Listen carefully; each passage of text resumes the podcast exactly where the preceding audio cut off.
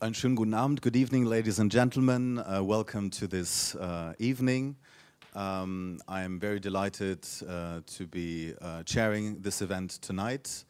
Um, first of all, thank you so much to the Rosa Luxemburg Stiftung for facilitating uh, this event. Thank you so much to Jörg Schulz and uh, to his colleague Charlotte Tintawi. Um, thank you so much for being here, Hamid. Uh, Hamid Dabashi, of course, is the Hagop Kevorkian Professor of Iranian Studies and Comparative Literature at Columbia University. Uh, he is uh, a truly global uh, intellectual, uh, if I may say so. Uh, he has published over 25 books on very various, on, on, on a number of issues, ranging from cinema, the so-called Middle East, uh, but also regional geopolitics, global geopolitics.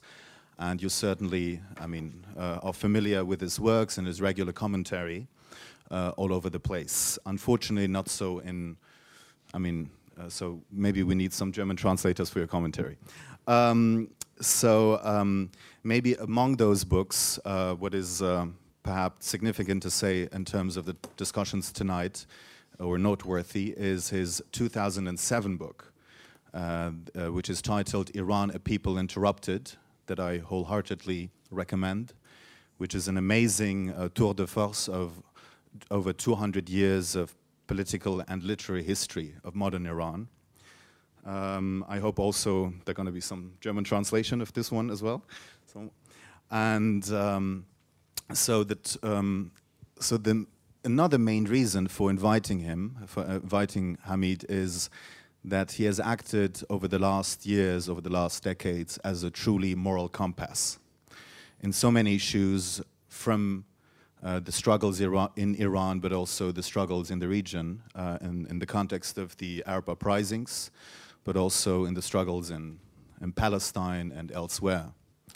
Uh, but also, uh, he's also very much involved in uh, the debates in the West. But we're going to devote our attention tonight to both Iran and uh, the tumultuous regional geopolitics. Um, as you all know, there was on uh, uh, July 14th a deal struck between Iran and world powers. Uh, so the nuclear crisis was actually, uh, you know, seems to be ending after a decade. Um, and uh, so we take this opportunity to think about uh, critical thinking uh, in the wake of the Iran deal. So how, how can we can, uh, you know, um, have a fresh but still critical appraisal of what is going on in this process of rapprochement between Iran and the West. So I'm very delighted that we have Professor Dabashi with us tonight, going to share his insights, and then we're going to go over to an Q&A. The special uh, mise en scène of this reminds me of Khomeini in uh, Zahra. Uh, first of all, I have to uh, express my absolute gratitude to Ali Fathollah-Nejad for facilitating my coming here. And uh, as he was doing his very kind and gracious uh, introduction, uh, I just wanted to sit here and listen to him and don't say anything. There is very little that I can say that he cannot uh, share with you.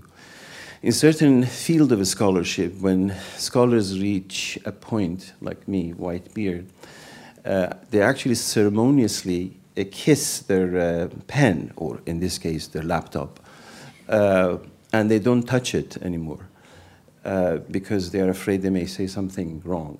And they follow their own students and younger colleagues. And uh, for us to talk about the field of critical thinking about Iran, and particularly this period of rapprochement, so called, between uh, 5 plus 1 and Iran, uh, Ali represents a generation of young critical thinkers and scholars that, to me, is the best that has happened over the last 30 years or so. Uh, in terms of both their moral character and their political stance and their uh, exemplary scholarship. It is also very important for me to be part of the Rosa Luxemburg Stiftung. Rosa Luxemburg has had a towering presence uh, in uh, my intellectual and political uh, life uh, over the last, I don't know, maybe 50 years or so.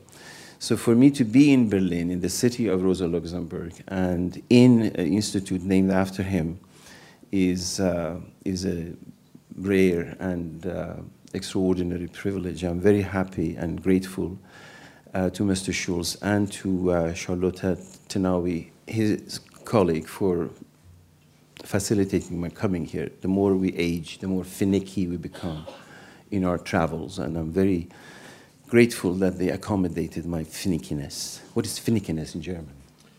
Uh, I just want to know. Translators put it rightly, I guess. uh, when I was uh, asked to talk about the question of uh, this rapprochement uh, between Iran and 5 plus 1, uh, by which time Europeans, the Japanese, and, uh, and so forth were already traveling to Iran for lucrative business deals, uh, as they must, as they should, uh, is perfectly fine. Uh, and peace was, uh, was the issue. We were fresh in New York, coming out of a period that, as you, you remember, soon after the July 14th deal in Vienna, uh, the, uh, the US House of Congress and so forth, we call it occupied territory, quote unquote, they were determined to torpedo the deal. So many of us were obviously for the deal, for the lifting of the sanctions, against the war. And uh, especially for people like me, I'm a persona non grata in, in Iran. I can't go to Iran. Uh, they don't like me, I don't like them. Uh, feeling is mutual. And the question is not that I'm afraid they may do something to me. The, the question is, I'm afraid I still have things to say about them uh, that I don't want to compromise. Uh, but nevertheless, we are against war, we are against sanctions. Iran is a population of 18 million human beings. And uh, these economic sanctions, crippling economic sanctions, airplanes were falling one after uh, the other because of the lack of uh, technical uh, spare parts. People in need of medicine were in, in jeopardy, and uh, so forth and so on. I mean, uh, uh, Iranian students in, in, European and Japanese and other universities were in trouble. They couldn't get their money from their parents, etc., etc. But fortunately, that succeeded. The Vienna talks were successful, 14th of uh, July, the Bastille Day, as it were. And uh, so the, the, question for us was peace. At least there is no more war. War, uh, Iraq war on one side, the Afghan war on the other side. And as they used to say in, in uh, Washington, D.C., they said, well, everybody wants to go to, uh, to Baghdad, but the real men want to go to Tehran. So the threat of war uh, against Iran was always very paramount. And at least temporarily, that threat was lifted, and a prospect of possible peace, or at least suspension of hostilities, uh, with Iran was paramount on all our minds when Ali asked me to come and give a talk here. So I was immediately reminded of uh, Rosa Luxemburg's absolutely magnificent essay, 1911, Peace Utopias. But just by virtue of realities around us, I throw in a war intervals. Peace utopias and uh, war intervals. Now, what does Rosa Luxemburg talk about. There's a short essay, it's available online. She says that there is a fundamental difference between peace for bourgeoisie and peace for socialist uh, uh, uh, Democrats. And the difference is between the structural violence that she detects in the uh, uh, order of the world and the fact that peace without addressing fundamental structural violence that is, exists in social injustice is useless. And this comes from Rosa Luxemburg's absolutely extraordinary critique of Marxism. In her work, he, she, in fact, could be considered the father of colonial studies, uh, mother, as it were, uh, and uh, of post-colonial studies, because her position, critique of Marx, is when Marx anticipated the rise of a socialist revolution in Europe, she says the reason that Marx was wrong in her anticipation of the war, uh, revolution in, uh, in Europe is that Marx underestimated the uh, globalization of the capital and significance of colonial domains in the operation of the capital that even her contemporary Max Weber, Max Weber called capitalism predatory, uh, uh, imperialism predatory capitalism. Towards the end of the essay, she in fact talks about, in 1911, about the prospect of the unification of Europe. Apparently, then there was also a question of unification of Europe back in 1911. And she warns her uh, comrades that every time Europe talks about unification, it is a subterfuge for imperialism. And she mentions specifically yellow uh, uh, peril, referring to uh, China, the Far East, and uh, the dark continent, referring to uh, Africa, and structural racism. This is her uh, phrase. And today, the substitution of Islamophobia for precisely the same thing that you see it in your own uh, city, in your own country, so far as the Syrian refugees, etc., are concerned, is a verification and testimony to an absolutely extraordinary insight back to uh, back in 1911. Then closer, that was to my time to come to Berlin, uh, the Paris horror uh, uh happened, the Paris mass murder of, uh, in Paris. And when that happened, and before it, of course, in Beirut, and before it in, in Afghanistan, was okay. Now, we were talking about peace when I told Ali, yes, I'm going to talk, but now, after Paris, how could we talk about peace? And this morning, I get up in the morning, and a Russian uh, airplane has been shot down over, uh, over uh, Turkey, Turkey slash Syria. There's a dispute over the narrative. Uh, and before it, of course, you had the downing of a Russian airliner, etc. So, uh, in other words, we are living in a torpedo of events that are happening, a succession of events. And especially with these horrid gadgets we carry, this iPhone, uh, and we're all uh, you know, used to it. I'm sure some of you are surfing right now, uh, uh, answering your, updating your status or something the rapidity of these events that are happening, the speed with which they happen, and the speed with which we want to uh, respond, uh, requires kind of a saccharine, instant explanation of what exactly is happening. And that is an added technological change that has happened to the time of Rosa Luxemburg. What Rosa Luxemburg got in the morning in, the, in Berlin and reached for her newspaper and read it, and that was it until the following day for another newspaper. But this today is not right. I mean, I'm sure in the course of this hour or so conversation, something horrific is going to happen somewhere. I don't know where. So what we have, in my opinion, is battle of narrative. Constantly we are in the battle of narrative. And recently, when something happens in Afghanistan, the same crim criminal thugs called ISIS, Daesh, whatever uh, uh, we call them, if it happens in Afghanistan, you say, oh, these are Hazara Shias. And many of you may have never even heard of Hazara. Whoever is Hazara? If it happens in Beirut, oh, it's in Dahia neighborhood, a Shia neighborhood in, uh, in Lebanon. But if it happens in Paris, as President Obama said, this is an assault on humanity. And as I said in a recent piece, of course, this is an assault in, in, on humanity when it happens in Paris, but also when it happens in Beirut, but also when it happens in Afghanistan, anywhere else. I know that all of you Iranians now are thinking of that famous form of Saadi, but just keep it to yourself. Uh, so, the question is where do we uh, start the story? And right now, the knee-jerk reaction is to start the story with the what the U.S. invasion of uh, Afghanistan, the U.S. invasion of uh, of Iraq, with the events of 9/11, etc., uh, etc. Uh, and in each one of them that you start, there is a certain element of insight that you begin. If you start the narrative from 9 11, if you start the narrative from uh, uh, October 7, no, all of you know 9-11, uh, but I uh, probably don't know 10-7. And it's the 7th of uh, October uh, 2001, which is the US led invasion of Afghanistan.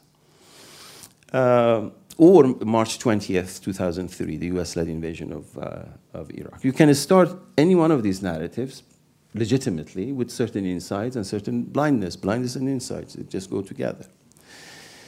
But for our purpose, because our conversation is about Iran, I actually like to provide a narrative that we should begin the narrative with the Iranian Revolution of 1977 1979. And my, my argument tonight with you is to simply suggest that uh, for us to begin in the, uh, uh with the Iranian Revolution of 1977, 1979 provides us with an alternative which I would like to uh, offer for our, uh, your consideration. Uh, namely, a kind of a reading that is no, that begins with the, with the, within the boundaries of the post-colonial nation state, but doesn't remain limited to the boundaries of the post-colonial nation state, and begins to incorporate. The narrative has to incorporate the geopolitics of the region. Uh, now, when we begin to talk about the Iranian Revolution of 1977-79, we already have another three dates. Where do we begin? Okay? One point of departure is, of course, the uh, CIA-sponsored coup of 1953. That's a, perhaps the most traumatic event of Iranian history in the 20th century. I remember when uh, I was writing a book on the iconography of the revolution with my colleague uh, Peter Chelkowski, every time, uh, as we say in Persian calendar, Bisashta Murda, Bisashta Murda, 28th of uh, Murda. And then... 19th of August. 19th of August, 1953, thank you. Uh, every time we came to that date, I had a knee-jerk reaction. When the CIA did the coup, when the CIA did the coup, the CIA coup. And finally, Peter told me, okay, we had it. We have it like 15 places in the book. It's enough is a, is a trauma, is a trauma that, and in the way that the Iranian mind works, of course, is the CIA coup of 1953, the Arab invasion of the Qadisiyah battle, and Alexander the Great uh, invasion. Iranians have this bizarre historical thing. They're exactly the opposite of American mind. You have to bang the heads together. Uh, so Alexander the Great Battle of Qadisiyah and CIA coup of 1953. This is the, this is the way our mind works. Alternatively, you can start with the uh, June 1963, the first Ayatollah Khomeini's uh, attempt at uh, toppling the Pahlavi regime. Uh, Khordad 42 on our calendar, uh, June 1963, which gives the, the, the um, uh, CIA coup gives you an anti-colonial nationalist narrative. A perfectly legitimate. It can give you any number of good insights into the unfolding of the revolution. June 1963 uh, commencement gives you an Islamist perspective. And uh, then uh, the third narrative is, of course, the uh, incident, a group of uh, guerrilla revolutionary activists in a small village in northern Iran, Siyah Kal, which uh, we consider to be a particularly significant traumatic moment in the history of Iranian left, and gives you a Marxist, Leninist, leftist uh, angle on the, on the revolution. In my book that Ali mentioned, I say that uh, historically, as scholars, we don't have to take, these are three ideological positions. Historically, you have to put them as three lenses together in order to see the unfolding of the Iran Revolution of 77, 79. In fact, the three ideologies, the three, forces were actually present in the course of 77, 79. Uh, the argument that I put forward is at the time of the revolution, when the revolution was happening, if somebody were to do a detailed day to day a study of uh, 77, 79. In fact, the Goethe Institute at Tehran has a very significant role to, uh, to play. Usually, the Islamist narrative begins with a certain article that was published against Ayatollah Khomeini in, a, in a governmental magazine that uh, soon there was a demonstration against that article that they considered to be insulting, and uh, people were shot at, and then in memory of those people, some other people de demonstrated, and that's the narrative that is offered as the commencement of the revolution. But in fact, the 10 nights of poetry in, in Persian, we just know them as dahshab, 10 nights, at the Goethe Institute, in which gathered the most celebrated Iranian poets, novelists, intellectuals, uh, scholars, etc. And it was not just poetry, people were also giving talks, uh, etc., is exceptionally important. Saeed Sultanpur, a prominent uh, poet, had just been released from jail, and he was at this gathering. And uh, this, fortunately, we have corroborating evidence. Anthony uh, Parsons, the British ambassador to Iran, actually writes in his book about these 10 nights that you know, happened prior to that article. So battle of narrative actually begins uh, right there and then. In July 1979, uh, uh, it was 1978, uh, uh, when uh, I, was a graduate student at, at Penn, I went to Iran and uh, this is the, the summer that the category, the article of Velayat Faqih, this notorious uh, theocratic element, had not been yet introduced in the, in the constitution that Hassan Habibi had drafted.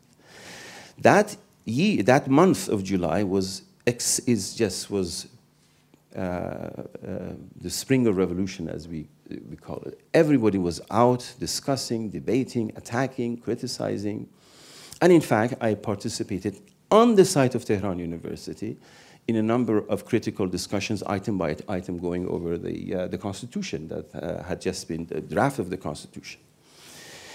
And it is during that summer that Ayatollah Khomeini gave a talk and said, no Gharbzadeh, intoxicated intellectual is going to write our, our Constitution.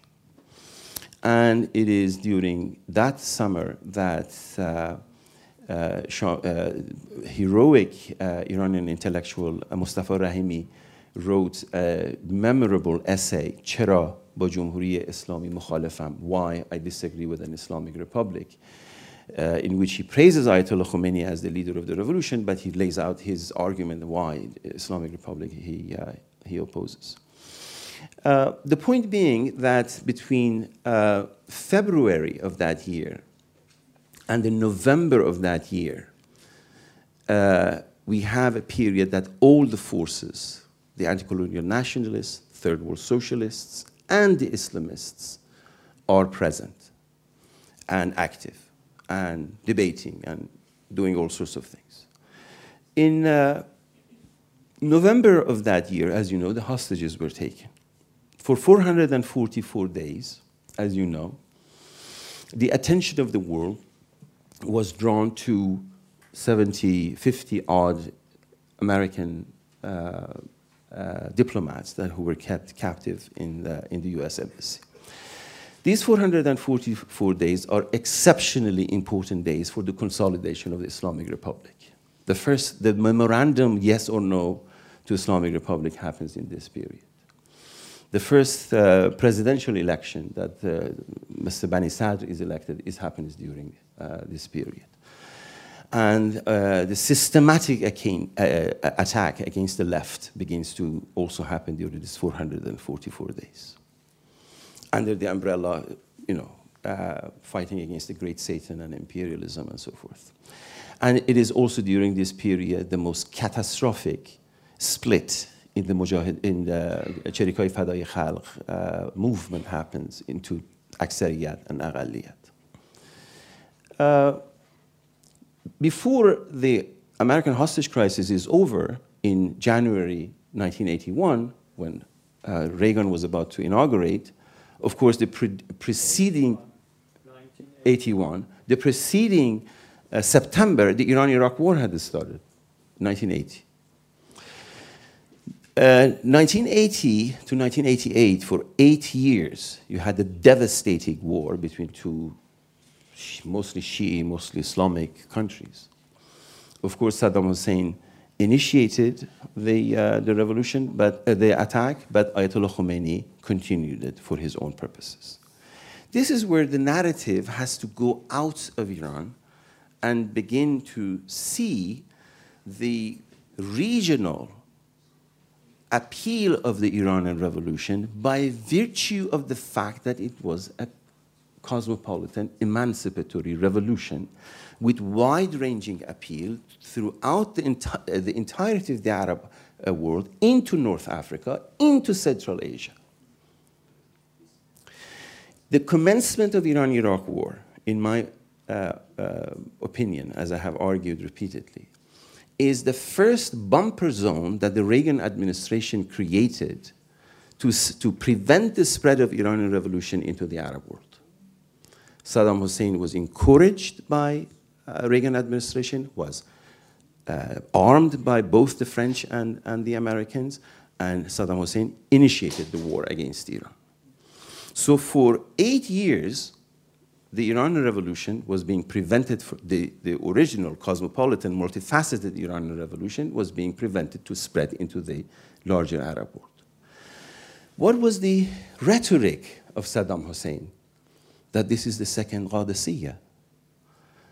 Uh, you know, great Egyptian filmmaker uh, were, was recruited to, to make a ghastly propaganda film for uh, Saddam Hussein called Qadisiyah. And as soon as the rhetoric of Arab nationalism emerged and anti-Persian uh, uh, rhetoric began to emerge from, from uh, Iraq, suddenly Iranian revolution became ethnic Persian. Because that was Arab, then this was Persian. So this persified a cosmopolitan. I mean, I will show you, I have documented, collected posters that Iranian student activists were collecting and, and throughout Europe, throughout North America, in which they write Persian Gulf because their colleagues were Arabs, Arab Gulf with no issue. They had no Iranian uh, ethnic bourgeois nationalism that ha this has to be called. Any revolutionary movement, anywhere, civil rights movement, anti-Vietnam War movement, uh, any uh, progressive movement in Europe, any progressive movement in the Arab world, the Palestinian uh, struggles, Iranian students were part of it. 50s and 60s is the most glorious cosmopolitan part of the Iranian left. And there are documents that you can see it. With this invasion, suddenly a revolution that was embedded in that cosmopolitan revolutionary disposition became Persified. These are Persians, we're Arabs. Simultaneously, on the other side, Reagan, CIA engineered, Saudi Arabia financed, with Wahhabi uh, ideology, Pakistani intelligence created what? The Taliban. Now, who were the Taliban? The Taliban were created for two simultaneous purposes. Number one, to kick the Soviets out of Afghanistan, and number one, to create another bumper zone against the uh, Iranian Revolution, and it's spread into Central Asia. Now, by virtue of the Wahhabi disposition of the ideology of uh, uh, uh the Taliban, Suddenly, the Iranian revolution became a Shi'i revolution. Because that was Sunni, this is Shi'i now. So you see, until you begin to have an analysis of the Iran-Iraq war as an Arab-Persian thing, and the rise of Taliban and the prevention of the spread of the uh, appeal of the Iranian revolution into Central Asia, into a Shi'i-Sunni thing, so these two geostrategic elements come together to degenerate the Iranian revolution into a Persian Shi'i revolution. And of course, the ruling clergy loved it. Of course, it's a Shi'i revolution. And they began systematically to uh, write a history for the revolution that uh, systematically and, and consistently dispersed. They didn't like Mossadegh, they didn't like the left, they didn't like any indication, if, if you went in fact to the, to the constitutional uh, revolution, the same thing. By virtue of the uh, European educated and globally conscious uh, Iranian intellectuals involved in the constitutional revolution, including the significance of Berlin, in fact, in the rising of uh, uh, magazines, journals like Kaveh uh, at the time of the constitutional revolution. So, the two monsters that the US and its European and regional allies helped to create in order to prevent the spread of the real Iranian revolution, its multifaceted aspects, Saddam Hussein on one side, Taliban on the other side, succeeded. And Iranian re revolution degenerated into a theocracy. Internally now, we have a number of successive movements uh, that begins with the mass execution of Iranian political prisoners, I must here say the presence of my dear, dear friend, Mafarid Mansourian, in the audience, as one of those members of the left who, was, who endured the horrors of the uh, dungeons of the Islamic Republic and saw the execution of her comrades. And I also like to express my utter gratitude to the Rosa Luxemburg Stiftung for uh, providing uh, uh, Mafarid Mansourian with a home for her to, to finish her uh, dissertation. I won't point to her because she gets embarrassed and then fight with me. Mass executions in jail, university purges, successive cultural revolutions begin, continue in a manner that now is corroborated by the geopolitics of the region, systematically transforming uh, the revolution. But the two monsters that the US and its European and regional allies had created, namely Saddam Hussein and the Taliban, now came to bite back their creators.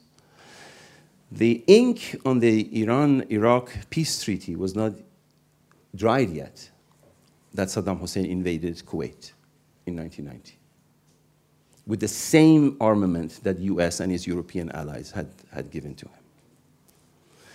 And soon after that, uh, the Soviets were kicked out. Taliban slash Al Qaeda was created in, uh, in uh, Afghanistan. You had the first attempt at the World Trade Center in 1993. And you had the first attack against US uh, consulate in Dar es Salaam. And the first time that people actually began to hear about Al Qaeda and, and so forth. Prior to that, uh, President Reagan had brought members of the Taliban to the White House, pointed to them and said, These are the functional equivalents of our founding fathers. Pictures of it are internet. You can, you can see those pictures. So, the uh, first Gulf War, as we call it, hmm, uh, begins with the same armament that the US had given to Saddam Hussein occupation. Bless you. Uh, uh, but Bush the father, as you know, we have a dynasty. Bush the first, Bush the second is just like a. Uh, Bush the first had the wisdom of not going all the way to Baghdad, just kicking Saddam Hussein out of uh, Kuwait, and allowing for the, uh, status quo to remain. This is not what happens with the second uh, Iraq invasion after the events of 9 11. You see, I, what I have done, I have opened the window for us not to begin with 9 11. Of course, 9 11 was a horrid, as a New Yorker, I'll, I'll tell you, was the horrid, traumatic experience it was for New Yorkers, of course. But who, the first attempt at World Trade Center was not in 2001, was actually in, in 1993 by the same creatures who finally succeeded in doing it in 2001. From where? From Afghanistan, where they were, they were trained in Afghanistan. Who trained them? Zbigniew Brzezinski is now a very revolutionary liberal. But the, the, the, first command for jihad in 20th century was what Zbigniew Brzezinski, as they were mobilizing the Taliban in Afghanistan. So, if you begin to the, the narrative with the Iranian revolution and see the manner in which this revolution was appealing to the region at large and the creation of the Taliban and Saddam Hussein on the two sides of it to prevent its, its spread, you have a whole different perspective of what happened a couple of weeks ago in Paris. Because you have the, uh, the creation of, uh, of Al Qaeda, as it were, in, uh, in uh, Afghanistan. It spills into uh, Iraq in the aftermath of the March 20th, 2003 US led invasion. And now we can shift to the events that we know as uh, Arab Spring. Now, Arab Spring, you can, of course, have traces of it in the Green Movement in Iran, as I said, uh, soon after the Green Movement began in uh, June 2009, that the same demographic composition that you see in Iran, you see it in the Arab world. And there is no reason that this thing can happen in Iran and not, not happen in the Arab world, and immediately happen in the, in the Arab world. Of course, no two political cultures are identical. Even within the Arab world, there is a difference between Bahrain and Yemen or Yemen and Syria, Syria and Egypt. There are, of course, differences.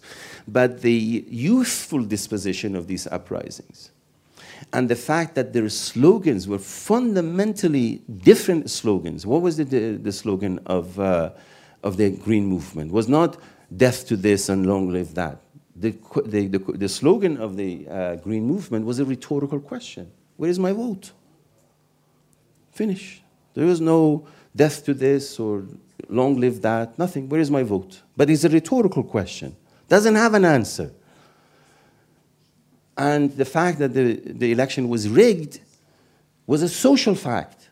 So now there are, uh, I mean, dear friends, uh, distinguished demographers that do a study, or oh, we ask this question from uh, uh, this number of sample in this number of population that they all believe no, the election was not rigged. Where's my pillow? This is not the, the, the fact is that in the course of June 2009, that the thing was rigged was a social fact. And people poured massively into the streets to ask this rhetorical, unanswerable question where is my vote? I mean, Khomeini couldn't reach to, into his pocket and say, oh, here's your vote. It's a rhetorical question, doesn't have an answer. Is a fundamental question which is only a civil society can ask, and no political, no state can answer it. And what was the slogan of the Arab revolutions? Number one, Ashab yurid isqat nizam. People demand the overthrow of the regime. But this regime is not just, uh, what you call it, uh, uh, uh, Hosni Mubarak or uh, Ali Abdullah Saleh. The regime is a, is a loaded word. Nizam is a loaded word. And what was the other uh, slogan? Uh, حرية freedom uh, عدالة اجتماعية or اجتماعية as the Egyptians say social justice uh, والعيش bread there's no death to America there's no long live you know anything these, the, the problem with, uh, with Iraq was that Iraq, by virtue of the US led invasion of 2003, was denied the dignity of their own uprising against their own tyrant. What did you have because of uh, the lies of uh, Ahmad Chalabi? You had the de-Baathification. You did, had a complete destruction of the state apparatus in Iraq. And you had this massive uh, number of the former Ba'ath parties pouring into, uh, uh, into with no future, no job, their families, etc. And they are the ones who are now aiding and abetting, in fact, integral to Daesh. The reason for the military success is that the former uh, military officers of the uh, party are not part of this. Otherwise, a gang of uh, Chechens and uh, European kids bored with their life or whatever else might be the cause, they are not capable of this horror that is being perpetrated by Daesh. And of course, the, the, the, the other thorny issue is, is Syria. Now, here in Syria, whatever you say, if you don't have a regional and global perspective on Syria, you fall into a, a debate with uh, one group or another. Syrians joined the revolution with one slogan Salme, Salme, peace, peace. Who bloodied it first? Bashar al Assad. Now, if after that, the CIA and the Saudis and the Qataris and uh, Israelis and so forth, they go and start arming and creating armed resistance. That's a subsequent issue. Now, if you talk about uh, Bashar al Assad's criminal record of, of slaughtering his own people, so, oh, so you are pro Saudi or pro Qatari if you begin to criticize Saudi and Arabi, uh, uh, Qataris and uh, Americans and so forth, oh, so, so, you, so you are okay with Bashar al Assad? No. What sane people, person could be okay with any one of them? But for you to have a, a, a, a you know, I always use the metaphor of when you go for your eyeglasses to ophthalmologist, they keep putting multiple lenses, picking it up, ringing. You hmm? know? multiple lenses until you have 2020. But if you just put one freaking lens and say, well, that's it, well, you can't see properly. You have to have the agency of you as a critical thinker to have multiple lenses with no loyalty to either of these parties. The only loyalty that you have is to Syrian people, or to Iranian people, or to Iraqi people, or to uh, Parisians, or to whoever who is a victim of. Uh, uh, these horrid acts. But suddenly an ethnic nationalism emerges. So when I am against sanctions, against the war, he's, an agent of Islamic Republic. Two weeks later, I write a, an article critical of Iran for not accepting Syrian refugees. Oh, he's, he's with Saudi Arabia. And my poor wife says, if you work for both of them, how come uh, you have to live from one paycheck to another paycheck?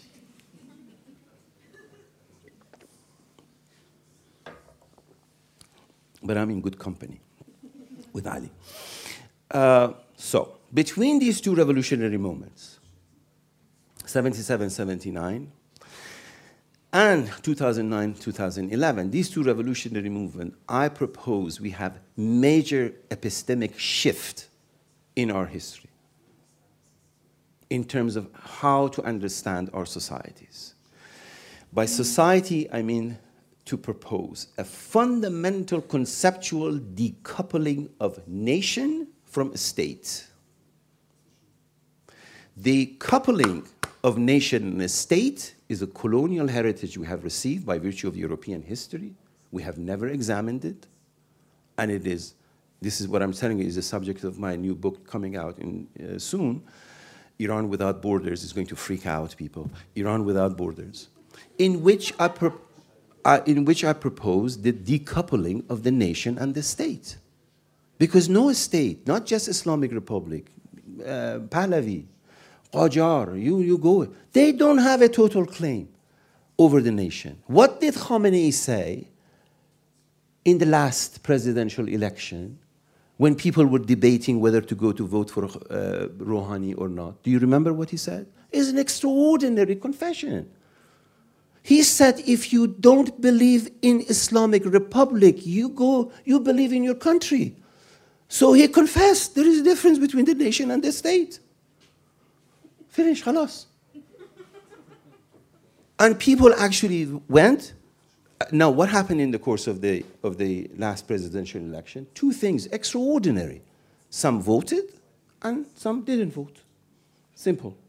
Those who voted and got, quote unquote, because you don't trust these uh, uh, results, uh, Rouhani into office, they send a message to the outside world no against sanctions, no against military uh, strikes. We take care of our own business. And those who didn't vote send a message to Khamenei you can kill Neda Soltan, Sohrab Arabi, etc., and get away with it. So they send a two zigzag message to two different directions with perfect precision. The question is, how do you read it? Because people create, people created Musavi. Who was Musavi? Musavi was the prime minister of, Khomeini, of uh, Khatami. Uh, we all start with Khe, Khomeini. Uh, he was the same prime minister, but suddenly, in the course of the Green Movement, they crafted, they gave birth to their ideals and aspirations. Otherwise, you know, poor Musavi, he, I mean, he's neither charismatic nor can he talk. Cheese, عرض کنم خدمت شما cheese نیست I mean uh, you have to watch his, his uh, poor I mean his wife is infinitely more uh, eloquent in, in her uh, in her speech but people crafted something out of him that they wanted and the same was with uh, with Rouhani to make a long story short because we want to open for a conversation why are you looking at me that way No, it's okay. okay Just go. Otherwise, we Either I very impressed you or I bored you. I don't know which one it is. Uh, to make a long story short, because my, the question with which I propose the, uh, uh, the abstract is what is our responsibility? Our responsibility is to open the window, open the frame of references. Okay? And here I'd like to conclude with two magnificent German thinkers that have been influential in my own thinking. One is Hannah Arendt, and one is Jürgen Habermas. In her book on revolution, Hannah Arendt provides the most magnificent interpretation of the phrase pursuit of happiness in the Declaration of Independence in uh, uh, US uh, history. She says pursuit of happiness is pursuit of public happiness. Namely, she makes a distinction between uh, liberation, liberty, and freedom. Liberty is from tyranny, freedom is to participate in politics. And the domain of politics is the public sphere. That's where uh, uh, people find their happiness, by virtue of being in public. Now, this question of public sphere for uh, the uh,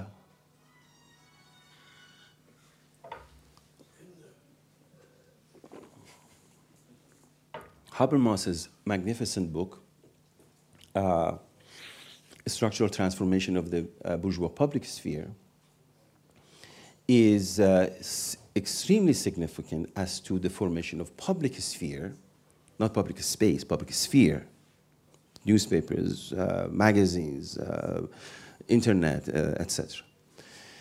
The only problem with, as many critical thinkers have, uh, have written already on with Habermas, is that it is uh, limited to national and European. So we have extraordinary uh, critical expansion of the bourgeois public sphere in transnational public sphere. The problem with that transnational public sphere is that we have to make a distinction between the formation of capital as the center of self-centering notion of the West and colonial as peripheralizing uh, the rest of the world. The two have to come theoretically, conceptually, thematically, and politically together for us to see the significance of an event in, uh, in uh, Afghanistan and in uh, Lebanon and in Paris is structurally related.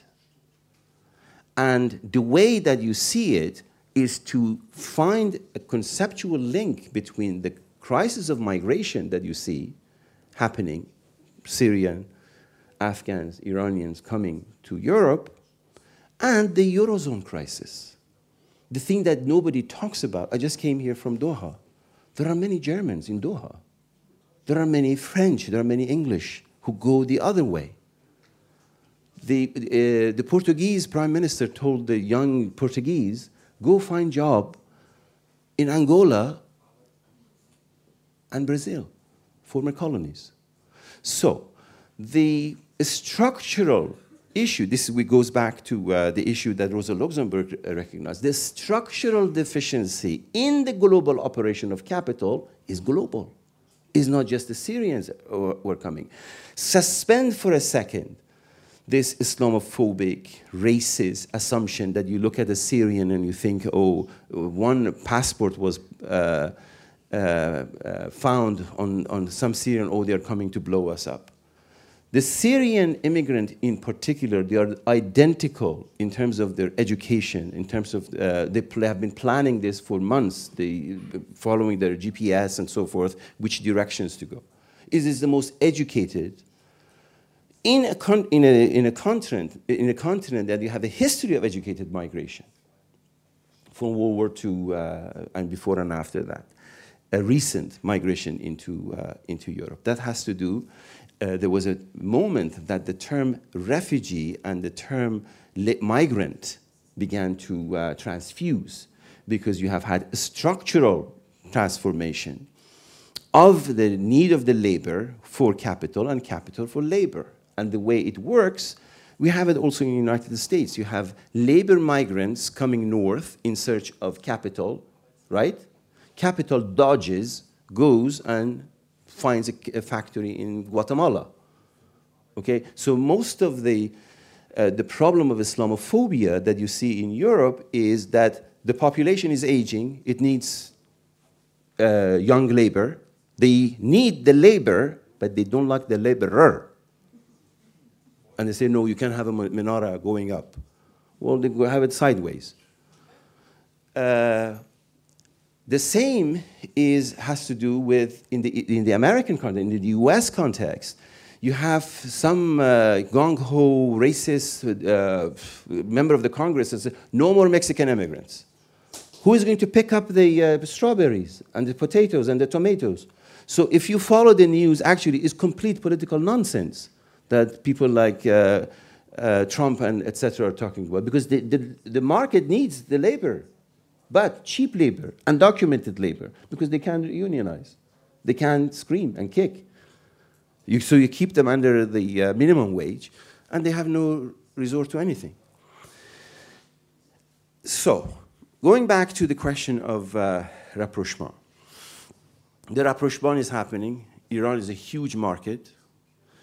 And uh, uh, tomorrow I'm giving a talk at another uh, institution, and they were concerned that I may say something that may compromise German financiers uh, it, is beyond the control. The, the key question is how do we read? We need alternative critical narratives.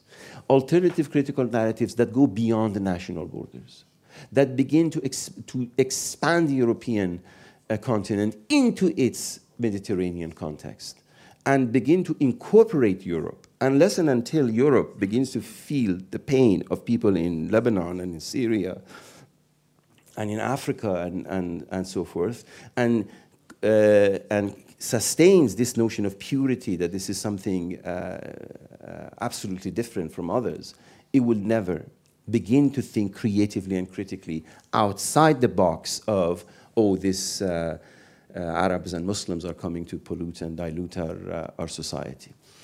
Boundaries have to come down, narratives have to become more complicated, complicated by virtue of incorporating events that are on the surface not related. You need to have a global vision. You need to have, uh, uh, I give you two statistics and I stop. Every night, according to UN, 850 million human beings go to bed hungry. The guy from Princeton who just got uh, the Nobel Prize in economics, some British economist, I forget his name, you know what's his claim to fame? That he has come with a cockamamie calculation of redefining poverty so that 850 million has come down to 730 million. Oh, it's okay. 730 million is fine. Compare that figure with the military budget of the United States between 2000 and 2008 was number 33 with 11 zeros in front of it. I have no idea how to say that number and I don't think any decent human being should say that number. So I always say 33 with 11 zeros, whatever is that number. This is where the issue is a systematic militarization. Systematic militarization of the state. You have the militarization of the police force. Look at Ferguson, look at Baltimore. Where these weapons come from? These weapons come from Pentagon creating them, but they don't have enough uh, Arabs and uh, uh others to kill, so they give them to the police militarization of the police force, systematic over-militarization of the state, transformation of the state into a garrison state, okay? And look at Iran. Pasdaran is just like an octopus, has all its uh, tentacles into, uh, into the uh, rest of the society. Look at the military budget of Saudi Arabia, is obscene. Saudi Arabia at the head of a 10 Arab nation coalition.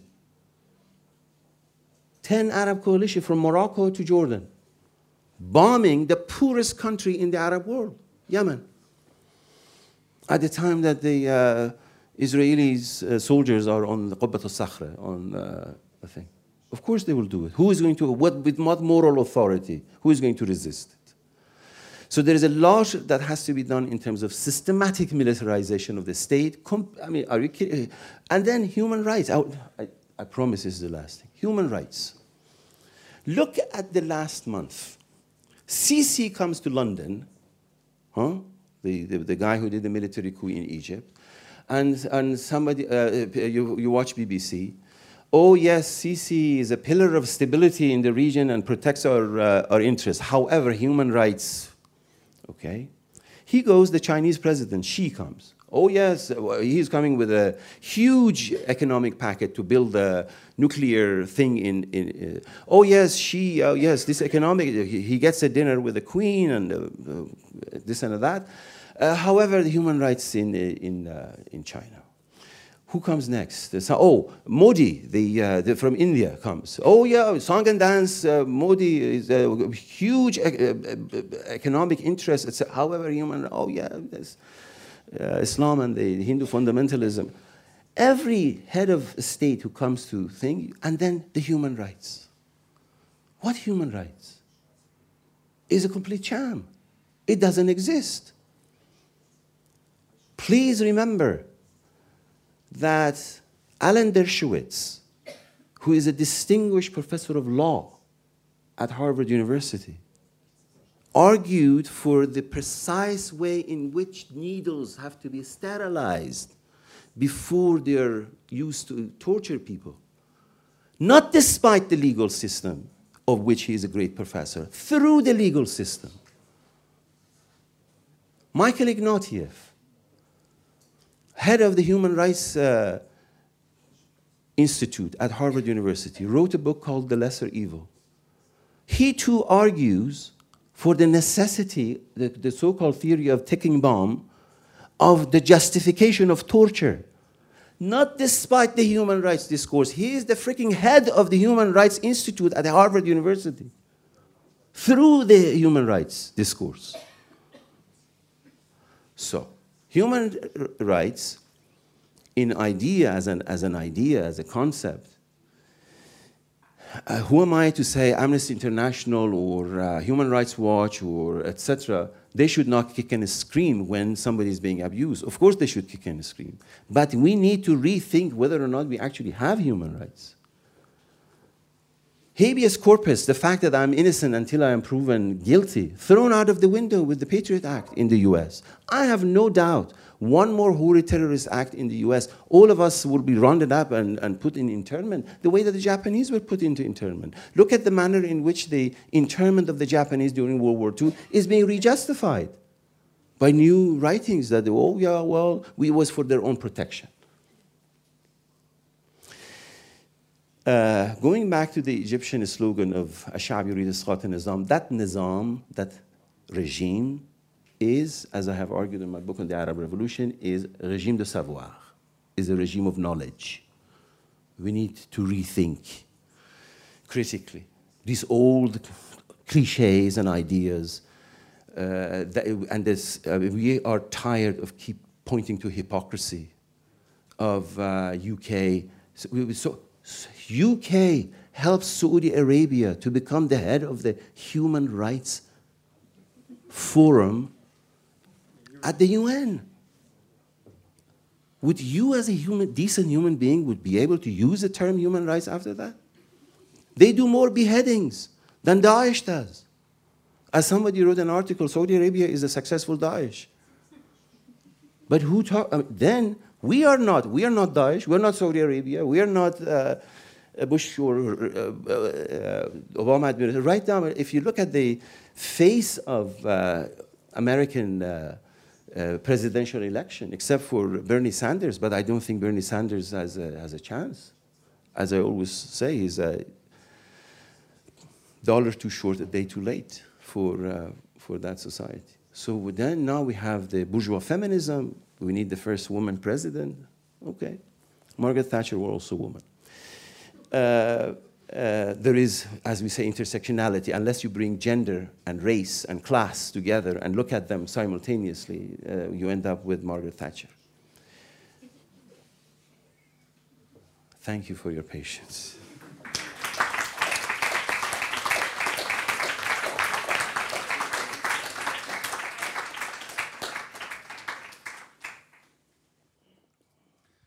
Um, so I'm coming back to the subtitle of today's uh, discussion, which is what is our task in the times of rapprochement with Iran? And as you know, a lot of people are concerned that during this process of rapprochement, the human rights issue, which has really deteriorated over the last two years, uh, will not be uh, on the agenda.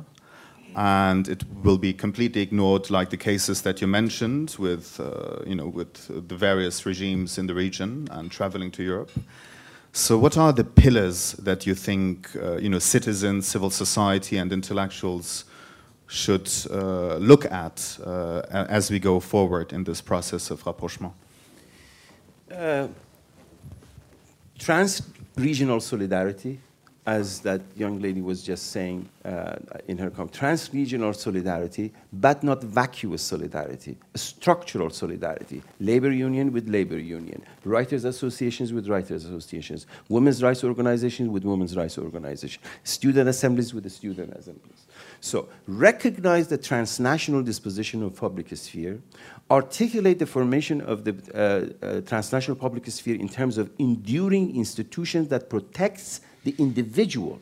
So if Amir Hassan Cheheltan has a novel that cannot be translated in, uh, cannot be published in Iran, there are possibilities of publishing it in Germany, but making it av available also to, uh, to Iranians. The same is with, uh, with other issues. So stop thinking of the fetishized, uh, nationalized, ethnic uh, nationalism, which runs into the question of uh, Persian superiority and so forth recognize the multifaceted aspect of all post-colonial nation formations, namely multiple nations that have been. Begin to theorize the formation of the national consciousness by virtue of collective struggles that historically uh, we have made.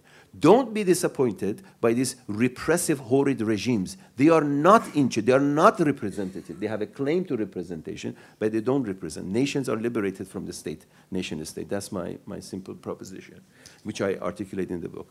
And there is no, the fact of the matter is over the last two hours, this is Iran. Yes, I speak in, in English, but uh, it could be, this talk could be in German, could be in, in Persian, could be, we can have it. I can have this conversation in Tehran.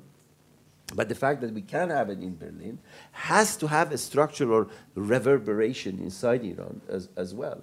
So there is no sense of uh, claustrophobia that, uh, that exists.